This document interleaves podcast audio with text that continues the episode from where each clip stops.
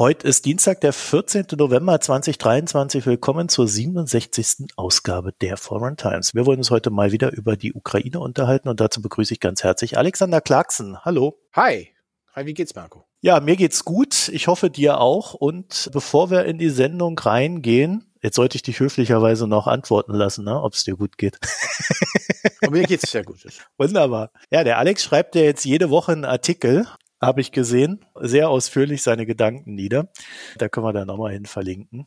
Aber bevor wir da reingehen, Alex, wer bist du und was machst du? Ich bin Lecturer, sprich Dozent für europäische und deutsche Studien, aber Hauptschwerpunkt europäische Studien und die Hauptfelder sind, die Hälfte von meiner Forschung und Lehre sind äh, Geschichte von Diasporen und die Länder an der EU-Grenzen mit den Kernländern der EU verbinden, dazu auch die BRD und die andere Hälfte meiner Forschung und Lehre und auch diese, ein Grund, warum jetzt ich diese wöchentliche Kolumne schreibe für World Politics Review, ist die Militarisierung der EU-Außengrenzen. Das ist ein leicht anderes Thema, natürlich verbunden.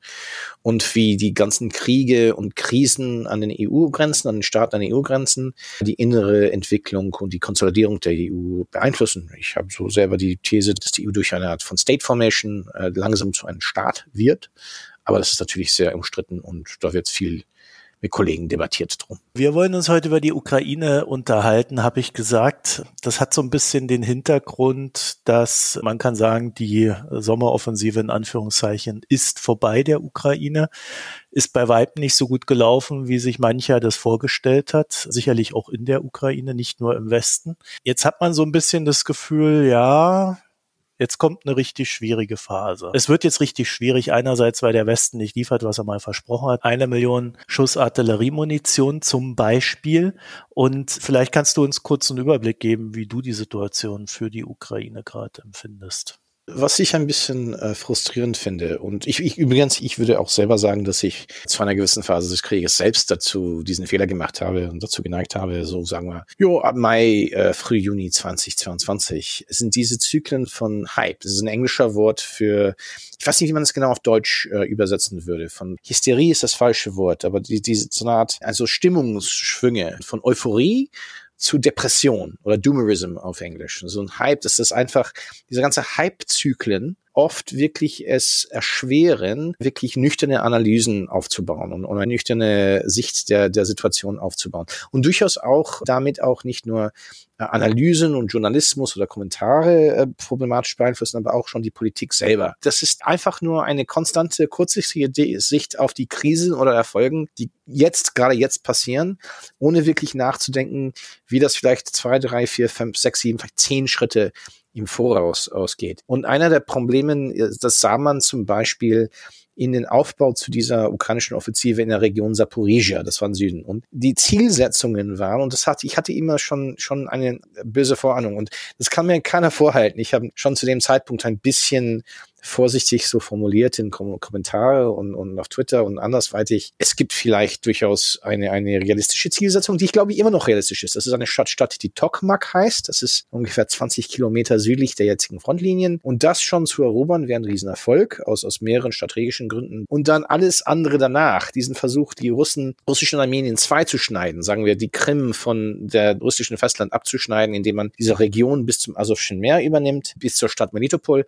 Das hing alles alles wirklich von der Stimmung der russischen Soldaten ab, von viel Glück. Alles müsste für die Ukraine glücklich ablaufen. Die Russen ähm, in dieser Situation mussten nur Pech haben. Und sagen wir so, es ist nicht oft in der Kriegsführung, dass man eine Situation hat, wo alles gut läuft für die offensive Streitmacht und alles schlecht läuft für die defensive Streitmacht. Einer diesen außergewöhnlichen Situationen war eine Offensive in, in Region Kharkiv ein paar Monaten davor, spät 2022. Und das hat leider, glaube ich, schon die, die Erwartungen ein bisschen überhöht dazu, was die Ukrainer dazu fähig wären. In der Situation in Kharkiv in August 20, in September 22 haben die Ukrainer sehr opportunistisch gemerkt, dass die Russen sich in der Region abgeschwächt haben, weil sie anderweitig Truppen verschoben haben und die Generalmobilmachung noch nicht zu Ende war und haben sehr geschickt russische Schwächen ausgenutzt und eine gewisse Übergangsperiode ausgenutzt, um die Provinz, um, um die Oblast Kharkiv, eine, Riesenregion, sehr wichtig strategisch für die Ukraine, zu befreien. Und in einer ähnlichen Lage, obwohl das natürlich viel, viel schwierigere Kämpfe waren, haben sie auf die westliche Flussseite des Fluss Dnipro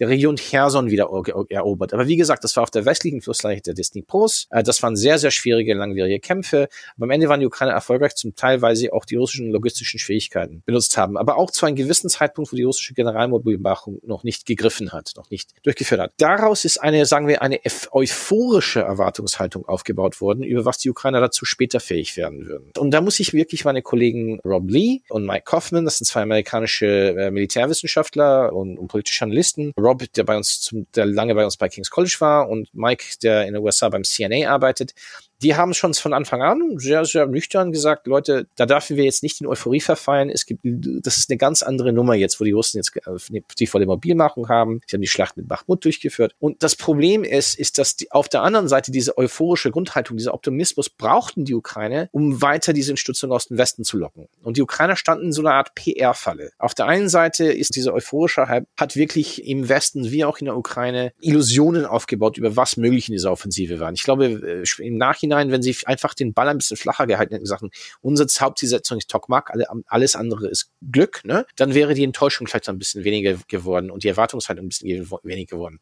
Aber wenn sie den Bach zu flach gehalten hätten, wäre es vielleicht ein bisschen schwieriger gewesen, die Waffensysteme und die Hilfen aus dem Westen zu, hinzukriegen, weil dieser Hype auch geholfen hat, irgendwie einen Optimismus in den Westen zu stören. Und natürlich ist das Problem, ist nicht jeder Feldzug klappt. Und gerade gegen ein Hochminenfelder und äh, Schützengräben und Bunkerstellungen, eine vollendete Mobilmachung von der russischen Seite, haben die Ukrainer es sehr, sehr schwer gefunden, da weiterzukommen in Saporizhia. Und ich habe da zum Beispiel meinen Artikel für World Politics Review letzte Woche einen Kontrast gezogen zu einer ganz andere Kampagne. Und es ist zu oft werden die zwei in Verbindung gebracht. Es gibt eine ganz andere Reihe von Operationen am Dnipro-Fluss selber bis ins Schwarze Meer. Die Operationen in Saporizhia sind territorial. Es geht um, um Land, äh, Land zu erobern und die Russen zu schlagen oder vielleicht auch vernichten zu schlagen. Ist nicht geklappt.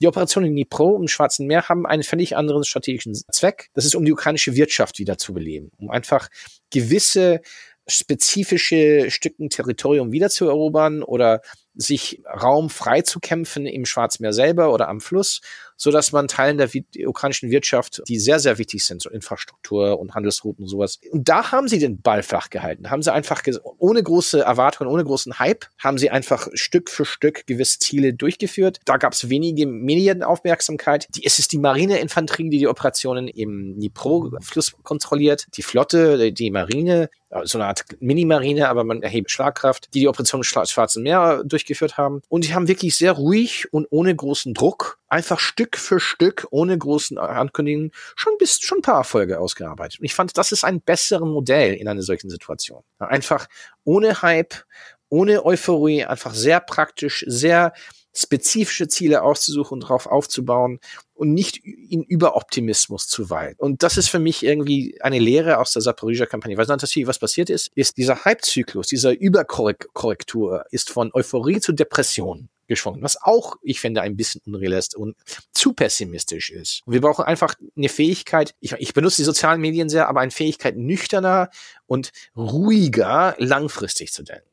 Also wenn wir mal versuchen, nüchtern da drauf zu schauen, dann würde man ja sagen, die Ukrainer standen in der Sommeroffensive an nahezu allen Punkten wo sie da standen, vor wesentlich mehr Verteidigungskonstrukt und wesentlich besserer Machart der Verteidigung, als man es den Russen zugetraut hat. Und zwar im Westen wie wahrscheinlich auch teilweise in der Ukraine.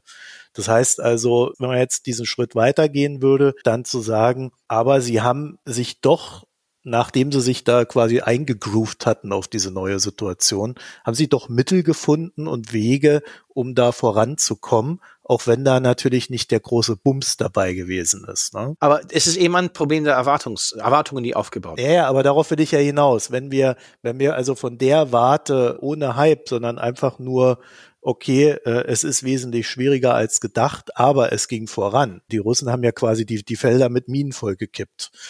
das, man, ja, das kann man ja gar nicht mehr sagen. Auch demoralisierte Truppen können innerhalb eines Bunkers viel eher Land halten als eine demoralisierte unter schlecht ausgebildete Truppen. Ja, sie haben aber auch Erschießungskommandos zum Beispiel eingeführt, die Russen. Ne? Also sie sind dann hergegangen und haben äh, quasi so kleine Trupps gegründet. Man kennt das aus dem Zweiten Weltkrieg. Überall, wo einer fliehen wollte, gehen die dann dahin, erschießen ein paar Leute äh, und dann ist die Moral der Truppen wieder höher, so zumindest in der These. Also da ist schon sehr viel passiert. Werden mindestens in Seitzhewe eingebuchtet, ne? die werden in Gefängnissen eingestellt.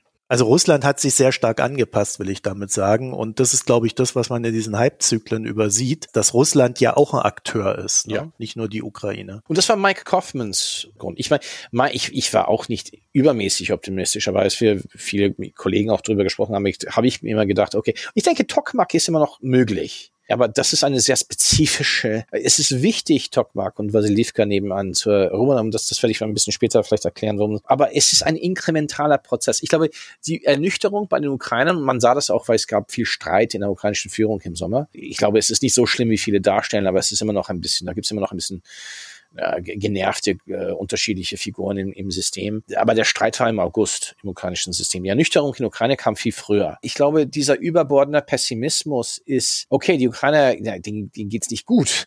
Ja, und da gibt's viel Enttäuschung. Aber die haben einfach das praktische Problem, okay, aber jetzt geht's weiter. Jetzt müssen wir weiterkämpfen und neue Möglichkeiten finden und so weiter und so fort. Wo man diese Überkorrektur ins Doomerismus, ins extreme Pessimismus sieht, ist eigentlich eher im, im Westen. Komischerweise, glaube ich, weniger in der EU, eher in den USA. Weil in den USA gibt es diese Ängste wegen Trump, sind viel, viel stärker. Und wenn die EU sehen Trump als praktisch ist, aber sehr, sehr, ich denke, die EU müsste viel mehr darauf konzentrieren. Ich glaube, die, diese Ernüchterung kommt jetzt langsam auch an europäischen Lager. Aber wie gesagt, für die Europäer ist es auch jetzt so okay, es ist sehr, sehr enttäuschend, aber okay, das ist eine europäische Krise. Aber wo die wirkliche extreme Enttäuschung zu sehen waren, waren in der USA und bei russischen Exilanten. Das würde ich auch sagen. Das ist sehr, sehr interessant, wer am ehesten jetzt wirklich in massiven Doomerismus und extremen Pessimismus verfällt. Ich glaube zum Teil, weil die Leute in, in der USA sehen Ukraine, die, die Ukraine unterstützen, sehen das auch zum Teil als inneramerikanischen Kampf als Kampf gegen den Cultural War Feind und so weiter. Und die russischen Exilanten, ich glaube, die haben viel Hoffnung draufgehängt, dass die Ukrainer irgendwie so einen Tsushima-mäßigen, keine Ahnung, Sedan-Schlachtmäßigen Sieg erlingen und dann stürzt Putin und dann können sie alle nach Hause. Und deswegen, ja, es gibt viele Ernüchterungen in der Ukraine, dann viel Enttäuschung in der EU und der UK in, in zwei, drei Monaten später. Aber wo diesen extremen Pessimismus zu sehen ist, ist wirklich bei den Amerikanern und bei den russischen Exilanten. Und ich finde, es ist überhaupt nicht hilfreich, weil, okay, die Ukrainer seit August sitzen da und es kam jetzt diesen Artikel von dem Generalstabschef Salushny in Economist, wo sie wirklich gesagt haben, okay, hier sind die Probleme, wir haben versucht, hier und hier zu bauen, hier brauchen wir technologische Veränderungen. Aber viele von diesen Änderungen haben die Ukrainer schon im gemacht. Diese große Versuch einen, eines Blitzkriegs zu machen, diese Offensive endete eigentlich schon Ende Juni. Haben sie zwei Wochen versucht, gemerkt, das geht nicht und haben dann umgeschaltet. Aber auf der anderen Seite, die Erfolge, die sie gekriegt haben bei diesen Umschaltungen, das ist bei weitem nicht diesen großen Sedan-Schlacht-mäßigen Entscheidungsschlacht, die halt den Putin zum Fall bringt, das oft gehypt wurde davor. Ja, aber Alex, ähm, vielleicht gibt's ja dann doch paar Gründe, warum man so enttäuscht ist, weil damit nämlich endgültig klar ist, dass das Ding nicht in einem Jahr oder in zwei Jahren beendet ist, sondern worauf wir uns jetzt einstellen müssen, ist ein Krieg, der über fünf oder zehn Jahre dauern kann, in dem die Ukraine sehr langsam Land zurückerobern wird, wo eben nicht mehr dieser große Durchbruch möglich sein wird, höchstwahrscheinlich. Ja, es gibt ja immer noch Möglichkeiten, aber es sieht gerade nicht so aus. Und die Anerkenntnis dieser Prozess der Anerkenntnis. Wir müssen da jetzt sehr langfristig denken, uns darauf einstellen, Produktionskapazitäten für Munition erweitern, Waffensysteme zur Verfügung stellen und so weiter und so fort, bedeutet ja auch, gerade wenn man es aus US-Sicht betrachtet, naja, von Präsidentschaftswahl zu Präsidentschaftswahl wird das jetzt schwieriger, ja. diese Ukraine-Unterstützung zu organisieren.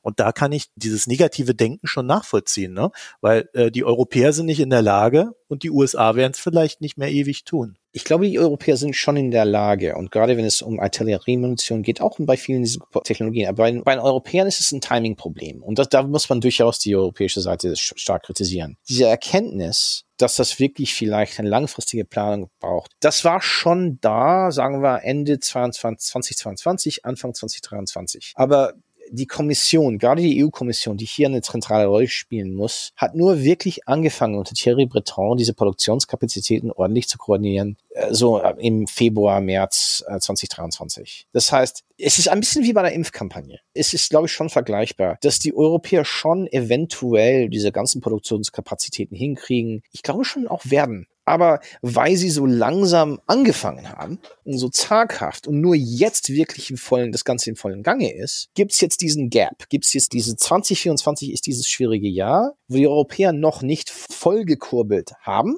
alles. Vieles hängt immer noch, dass die Amerikaner diesen Jahr noch irgendwie durchfüllen. Und wo es richtig problematisch wird, ist, ich glaube, die europäische Kapazitäten, wenn ich jetzt die letzten Stats geschaut habe, werden wirklich, wirklich nur einkicken, sagen wir Mitte 2024. Das heißt, man musste dann hoffen, da gibt es noch zwei, drei, vier Monaten, wo die Amis immer noch da irgendwie dazwischen helfen müssen. Ich glaube, langfristig wird das sowieso zu einem europäischen Krieg. Ich meine, langfristig, und das ist auch diese Erkenntnis in Europa, dass so langsam auch, auch in Großbritannien zu sehen ist bei vielen Gesprächen, wo die Leute langsam sagen, super, dass Biden da war. Wir haben es wirklich verkackt in den Monaten vor Anfang dieses Krieges. Und es ist super, dass die Amerikaner da waren, um schnell zu helfen in 2022. Aber das ist keine langfristige Perspektive. Okay, das ist eine super Erkenntnis für die mittelfristige und langfristige Entwicklung. Ich glaube, die Ukrainer also erkennen das selber. Da wird vieles über eigene Kapazitäten so aufgebaut. Aber das Problem ist, diese Erkenntnis kam relativ spät, zu spät. Die Zeitenwende-Rede ist am 27. Februar 2022. Die Erkenntnisse der Zeitenwende sind zum praktischen Handeln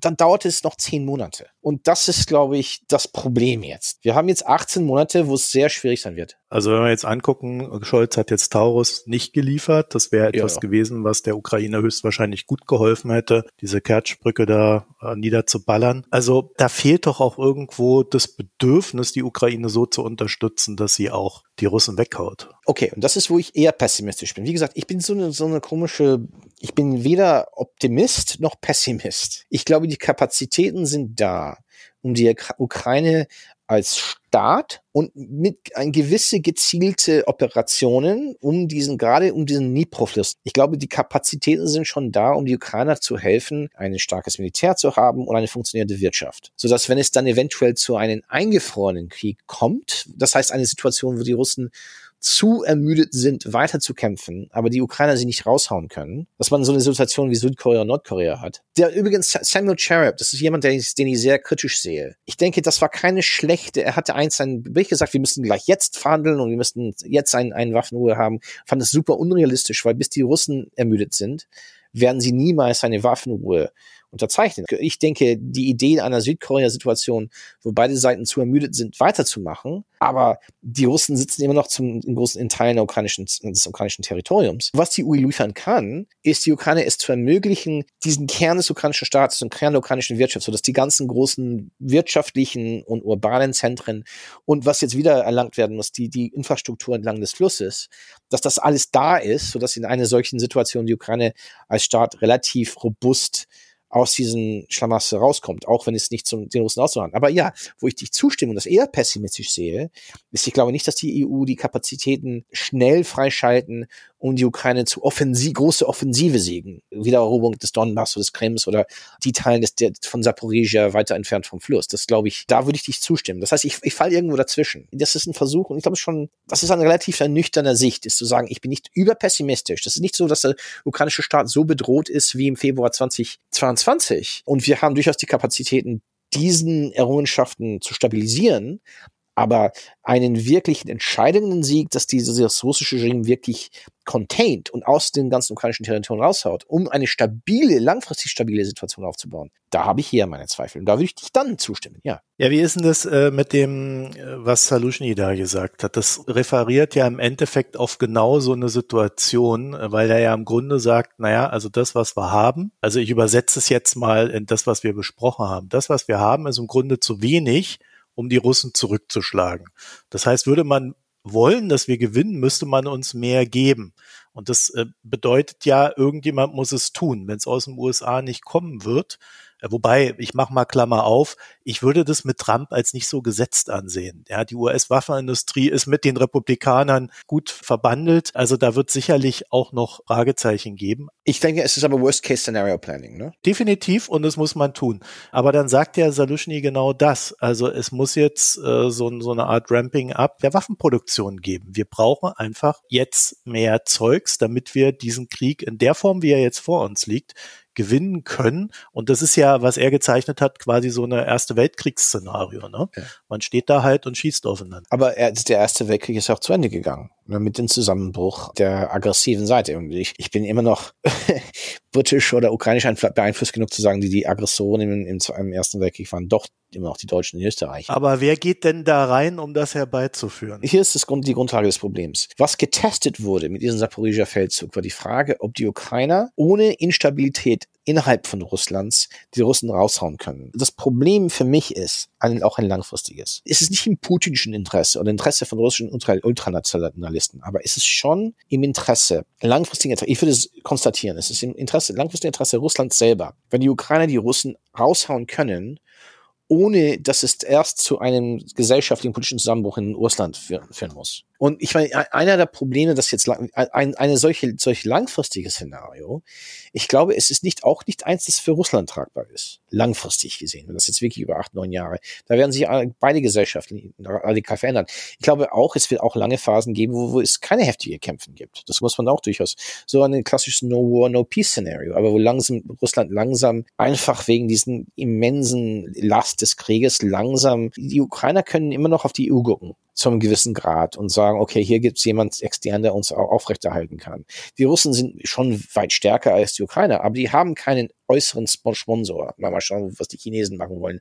Aber die latschen langsam in Schwierigkeiten rein. Aber die haben keinen äußeren Sponsor, um Russland zu stabilisieren, wenn es wirklich schwierig geht. Das heißt, in der Hinsicht, langfristig ist ein schneller ukrainischer Sieg im Interesse Europas, Ukraines und glaube ich, auch Russlands. Nur die, für mich ist eben schon dieses eher dieses Szenario, dass die Europäer genug produzieren und Ukrainer diesen Kern des Staates. Und wie gesagt, Nitro, diese ganze Energieinfrastruktur, diese Bewässerungsstruktur für die Felder, Transportwege, äh, Mikolaev äh, zu entblockieren, entblocken als zweites großes Hafen und, und, und.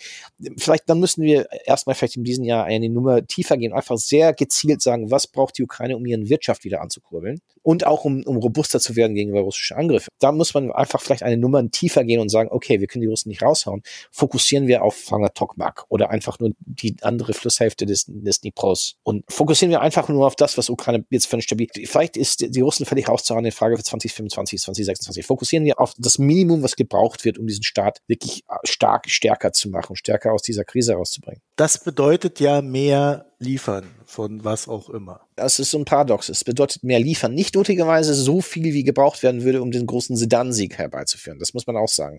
Aber vielleicht ist das ein realistischer Ansatz über das, was wir liefern können. Vielleicht ist eine, eine limitiertere Offensive eher eine realistische Reflexion für das, was wir liefern können.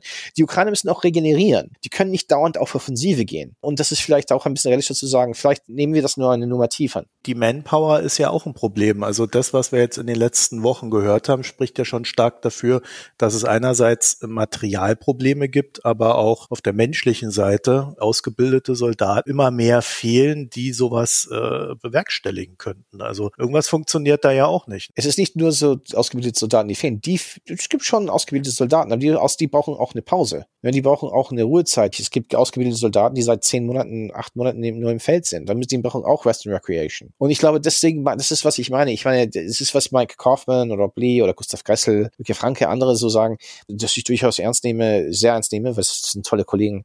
Aber man muss dann schon sagen, vielleicht gibt es eben auch wichtig, dass die Ukrainer für eine Phase, abgesehen von sehr spezifische limitierte Offensive vom Stile des Schwarzmeers und des Flusses, wirklich auf Defensive gehen, so dass sie sich regenerieren können, dass sie wieder aufbauen können, dass die Ukraine, dass die Europäer, die das schon langsam und zaghaft machen, aber durchaus die Kapazitäten aufbauen, aber dass man durch diesen, diesen Jahr durchkommt ohne zu viel von den Amerikanern zu. Es, es kommt für mich die wirklich diese Kernfrage. Okay, vielleicht gewinnt Biden in 2024 und gut, dann ist es alles gut gegangen und alles schön und gut. Aber ich glaube, es ist wirklich das Ganze, und das, ich glaube, das wird langsam auch gecheckt jetzt auf europäischer Seite. Es ist ein Zeichen, dass wir nie hundertprozentig auf die Amerikaner nicht vertrauen, aber äh, ranlegen können. Das mit dem Regenerieren, das ist ja eine schöne Idee, ne? Äh, aber äh, am Ende sehen wir ja auch in Adivka, dass das alles nicht so einfach ist mit dem Regenerieren, weil dann auf einmal äh, die Russen dastehen mit Unmengen an Personen und Material und versuchen durchzukommen. Es ist eher möglich zu regenerieren, wenn man zum der Defensive ist, als auch wenn man versucht, eine große Offensive zu generieren. Und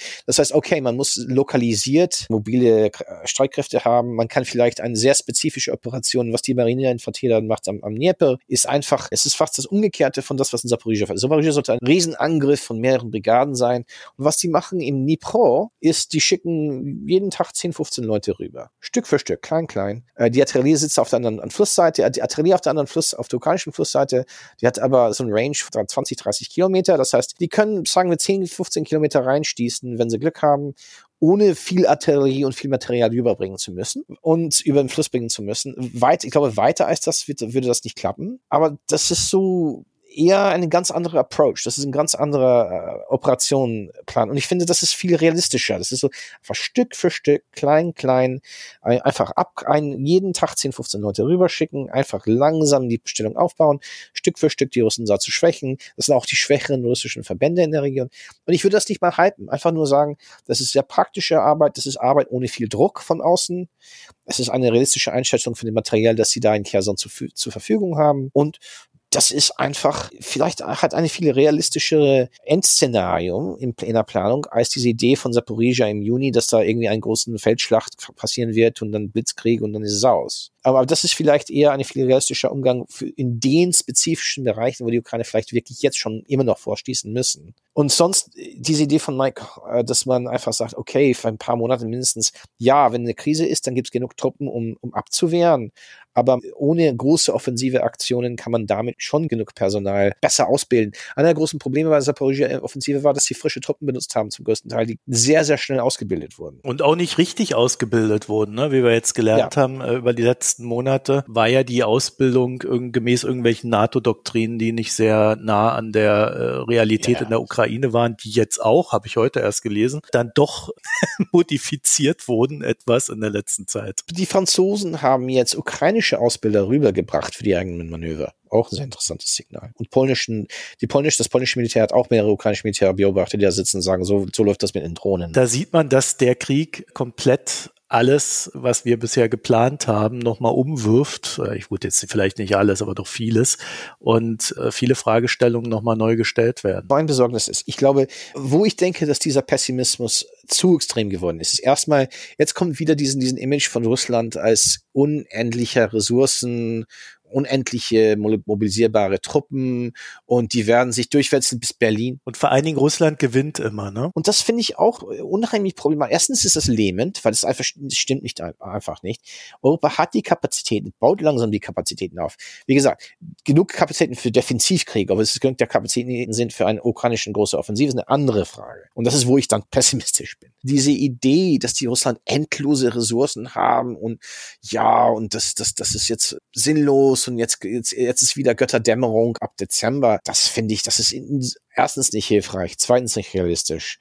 Und, und drittens, es schafft eine Situation, die dann die internen Risiken wieder in Russland unterschätzt. Ich meine, es ist nur ein paar Monaten her, als Prigozhin diese, diese dämliche Rebellion durchgeführt hat. Was Putin dann gemacht hat, war völlig sinnvoll von der russischen Sicht. Ich meine, er hat dann diesen Elementen wirklich zerstampft, aber diesen ganzen Druck innerhalb des russischen Systems gibt's immer noch. Aber das ist natürlich auch problematisch. Wollen wir einen positiven Ausgang im Westen davon abhängig machen, ob es in Russland eine Revolution gibt oder, oder eine größere Zerwürfnisse? Aber auf der anderen Seite ist das ich meine, es ist durchaus möglich, dass Russland in Instabilität reingleitet. Aber das, ich glaube, das nicht mal das ist in dem westlichen Interesse. Aber dann freuen wir uns, wenn es so ist. Damit kannst genau. du ja nicht planen. Ähm, genau. Ich wollte mal einen kurzen kleinen Schwenk äh, Richtung äh, Nahen Osten machen, weil da ist mir das jetzt wieder sehr stark aufgefallen, dieses Narrativ, Russland gewinnt. Also es, es passiert irgendwas und Russland trägt das immer bei. Also nachdem die Hamas Israel angegriffen hat, ist so eine ganz sonderbare Diskussion entstanden, die so ein bisschen in die Richtung ging, naja, also die, die jetzt davon profitieren, sind Russland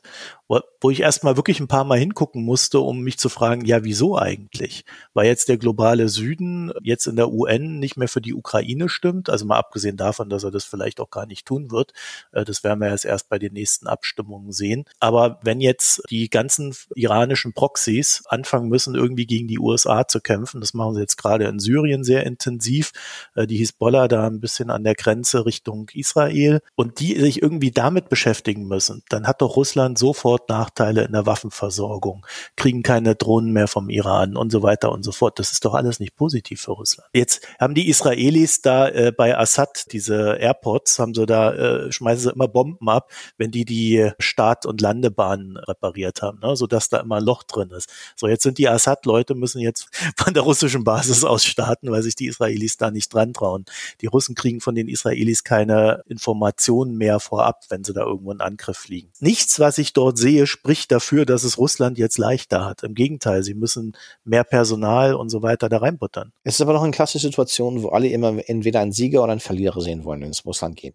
Ich glaube, was interessant ist für mich, ist, das ist die russische Einflusslosigkeit. Russland ist jetzt völlig in diesen Krieg in der Ukraine reingezogen worden. Russland hat kaum Einfluss ausüben können, können über Aserbaidschan in deren Feldzug gegen Nagorno-Karabach. Ist jetzt auch schnell vergessen worden, wie die Russen einfach dastanden und das einfach ganze überrollt werden wurde. Und dann wurde dann so gemacht, dass die Russen da irgendwie mit beteiligt waren. Also, Oder Zentralasien redet der Tokayev auf einmal kasachisch mit dem Putin. Ja, ich denke, das wird ein bisschen übertrieben, aber das war so eher, eher so, ich, ich fand die Reaktion interessant. Das war eher so, so, so normal. Das war eher, dass die Russen hat überrascht, aber er hat schon ein, ja, in diesen äh, Konferenzen mit, mit auch Russisch gesprochen. Nur. Ja, komm, das hätte er sich doch vor zwei Jahren nicht getraut. aber das Interessante war eher die zentralasiatische Reaktionen darauf. Das war das Interessante, inwieweit viele frohlockt haben. Und das ist ein Zeichen von schwindenden Einfluss. Auch diesen Riesentreffen zwischen zentralasiatischen Führern und Xi Jinping, den Chinesen in Xinjiang. Das war vor, ich glaube, das war im Sommer Sommer. Aber es ist nicht so klar. Ne? Es ist wie, zum Beispiel oder am Sahel, wo Wagner stark beteiligt wird. Das wird immer so, so, so dargestellt, als ob die Russen das alles kontrollieren. Während, wenn man zum Beispiel diesen Feldzug gegen Kidal sieht, wo sie jetzt in, in diese Stadt im Nordmali jetzt aufgetaucht sind, das alles wurde eigentlich von, äh, einer der Gründe, warum die Malianer gerne malische Armee eher mit den Russen jetzt arbeiten wollen als die Franzosen, ist, dass die Russen eher äh, Sachen machen, dass die Franzosen lieber nicht machen würden. Die ganze Planung geht eher von die malische Armee aus. Das ist nicht so, als ob die Russen die steuern. Die, die, die, die, Mali, Mal, die malische Armee hat gesagt, jetzt gehen wir hin und tun diese Sachen. Und die Russen sagen, okay, wie viel Geld und das war's dann auch. Die Russen sind nicht immer die Gewinner. Das, das heißt nicht, dass sie die Verlierer sind. Und ich meine, diesen nahöstlichen Situationen ist es einfach, was man sieht, ist die russische Einflusslosigkeit. Die haben keine Kontrolle über diese Situation. Die Situation könnte sich sehr schnell gegen russische Interessen kehren in Syrien. Man sieht, wie HTS, diese ex-dschihadische Organisation, das Idlib, die Provinz Idlib beherrscht, jetzt sich langsam so wieder rumschaut und sieht, was sie wieder starten können, wenn es wirklich schief geht, für den Axis of Resistance so genannt. Dass die Russen keinen Einfluss haben über die Iraner und dass die Russen dann sich wirklich abhängig gemacht haben von, von unterschiedlichen Akteuren, die, wenn es auf hart und hart geht, nicht die russischen Interessen nicht be bewahren werden. Das sieht man auch im Sudan auch so ein Fall. Ne? Und, und, und. Aber das Problem ist, es ist nicht so, Russland stürzt ab und muss fliehen, und damit jetzt diesen Narrativ, ach, die Russen müssen immer wieder gewinnen. Natürlich, wenn der Westen unter Druck setzt, sitzt, heißt es nicht immer, dass Russland oder China gewinnt. Ne? Und das, das muss man eben auch sagen. Und auch dieser Konstrukt von globalen Süden, wenn es um historische Erinnerung, historische Erinnerungspolitik geht zum Beispiel, oder vielleicht gewisse spezifische wirtschaftliche Faktoren, finanzmärkliche Faktoren, ja, kann man sowas von globalen Süden sprechen. Aber hier geht es um 100 Staaten, alle mit ihren eigenen geopolitischen Interessen und Rivalitäten. Das ist auch kein geopolitisch in, in, in sicherheitspolitischen Fragen kohärenter Akteur. Ne, obwohl die Russen das langsam sich für selbst, selbst konstruiert haben. Ich verneine nicht die Existenz eines globalen Südens in gewissen Feldern, aber bei diesen sicherheitspolitischen Feldern ist es kein kohärenter Akteur. Und diese Konstruktion, dass die Russen dann plötzlich globale Seite und Süden auf ihre Seite ziehen werden, das ist, das, das grenzt auch langsam ans Absurde. Aber auf der anderen Seite, die Russen sind nicht der absolute Verlierer. Das ist auch ein bisschen eher wie so Überkorrektur. Aber ist das wirklich das Problem, dass die Leute, dass die Leute auch immer sehen müssen, dass jemand, also wenn sie nicht sehen, dass jemand verliert, dann gehen sie davon aus, dass der andere gewinnt. Weißt du, wie ich das meine? Also dass, äh, wenn es unklar ist, vermutet man einen Gewinner. Die, die Sache ist, es ist auch etwas nichts Neues. Wenn man jetzt die Geschichte des Kalten Krieges sich anschaut. Im Nachhinein war es irgendwie, ne, man, wenn man die Bücher der 1990er liest, sagen alle, oh, es war immer klar, dass das Westen gewinnen wird. Wenn man aber die, die Texte der 70er Jahre oder 60er Jahre liest, gibt es diese massive Paranoia, dass der Westen zu schwach ist, dass die werden, wir werden von diesen autoritären Regimes überrollt werden, unser System kann nicht überleben und, und, und.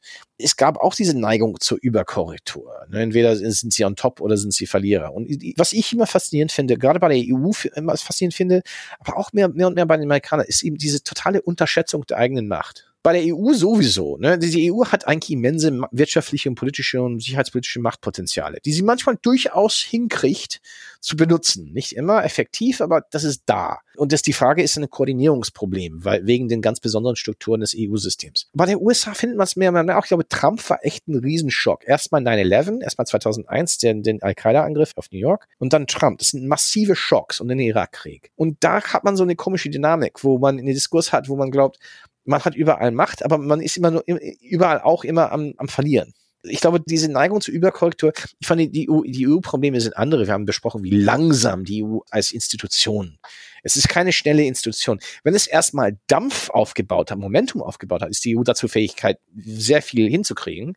Aber das dauert oft viel, viel zu lange. Bei den USA, die haben diese Fähigkeit, schneller zu reagieren. Aber diese Neigung von Panik zu, zu Euphorie ist eine sehr, sehr amerikanische. Und ich, es ist auch eine Frage, okay, vielleicht gewinnt Biden 2024. Aber wenn man die strategische Kultur der USA anschaut, man muss schon so langsam fragen, sind sie immer noch dazu fähig, so Macht zu projizieren, wie wir es mal uns dran gewöhnt haben?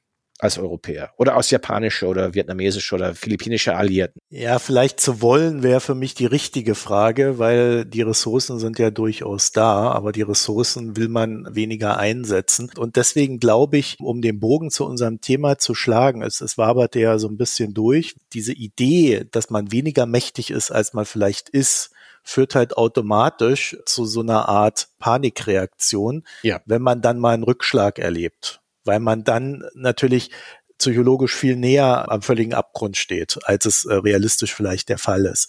Und äh, in, im, im Fall der Ukraine sehen wir ja jetzt, oh, wir haben uns mit dem, was wir geliefert haben, nicht durchgesetzt. Das heißt, die Psychologie sagt dann an der Stelle, oh, das heißt, als nächstes haut der Russe jetzt richtig drauf und alles weg. Was auch nicht realistisch ist. Naja, sie sind nicht realistisch, aber äh, die, mit diesen Ängsten müssen wir ja umgehen. Ja, und ich, ich habe immer so das Gefühl, ist eins der Probleme ist, dass man es eben nicht Ängste nennt sondern dass man einfach behauptet, das ist jetzt die Folge dessen. Es werden emotionale Reaktionen zu Fakten erklärt. Daraus kann man kein, keine nüchterne, langfristige Planung machen man muss auch sich auch für Euphorie bewahren. Und ich, ich gebe mir auch selber zu, so, es war fast ein Wunder. Die Russen mussten von Kiew abrücken. Und es war ein, gerade in ukrainischen Diaspora, ich, ich habe schon mal vorhin mal gesagt, ich bin halb Ukraine und es war in der ganzen Community, soziale Medienseite und bei Freunden, Familie, war, es war so ein Schock und äh, in der Ukraine natürlich selber, in Ukraine aber die Ukrainer waren immer nüchterner, weil sie immer noch wussten, das musste weitergekämpft werden. Genauso wie, ja, die Ukrainer hatten im Juli und August einen Schock. Aber das ist schon September, fing die Verarbeitung an. In Europa ist diese Enttäuschung später